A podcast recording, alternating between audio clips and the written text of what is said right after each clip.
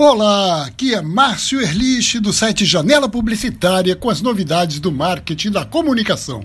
Todo mundo, quando vê um anúncio ou um comercial que gosta, pensa logo nesses caras que fazem propaganda. Como é que eles são tão criativos, não é? Não?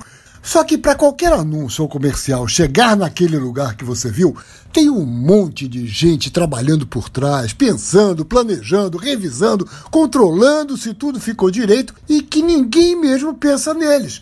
Tem um em especial que eu quero falar aqui, porque neste domingo, 21 de junho, se comemora o dia dele, que é o profissional de mídia.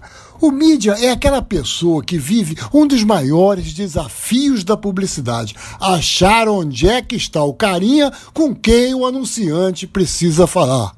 Afinal, se não tiver alguém pensando nisso, olha que desperdício de dinheiro vai ser anunciar, por exemplo, um novo crime de barbear em um programa assistido por crianças. Eu estou exagerando no exemplo, é claro, mas quando você começa a sofisticar o público por sexo, idade, renda, gostos, onde mora e um monte de detalhes, é bom ter um profissional que entenda muito bem do assunto.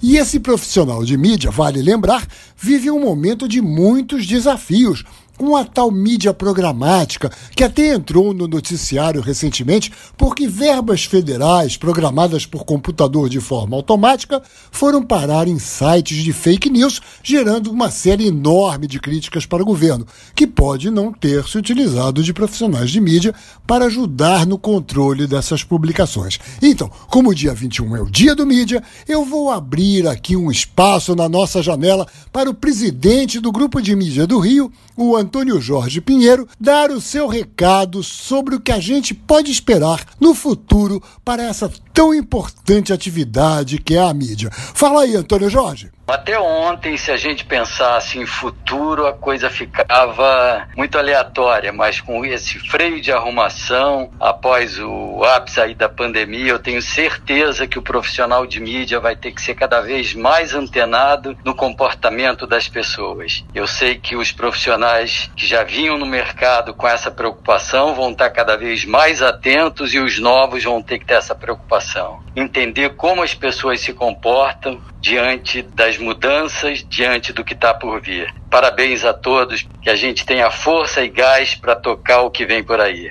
É isso aí, obrigado, Antônio Jorge. Então, meu amigo, minha amiga ouvinte, o próximo anúncio que você ouvir aqui na rádio já sabe.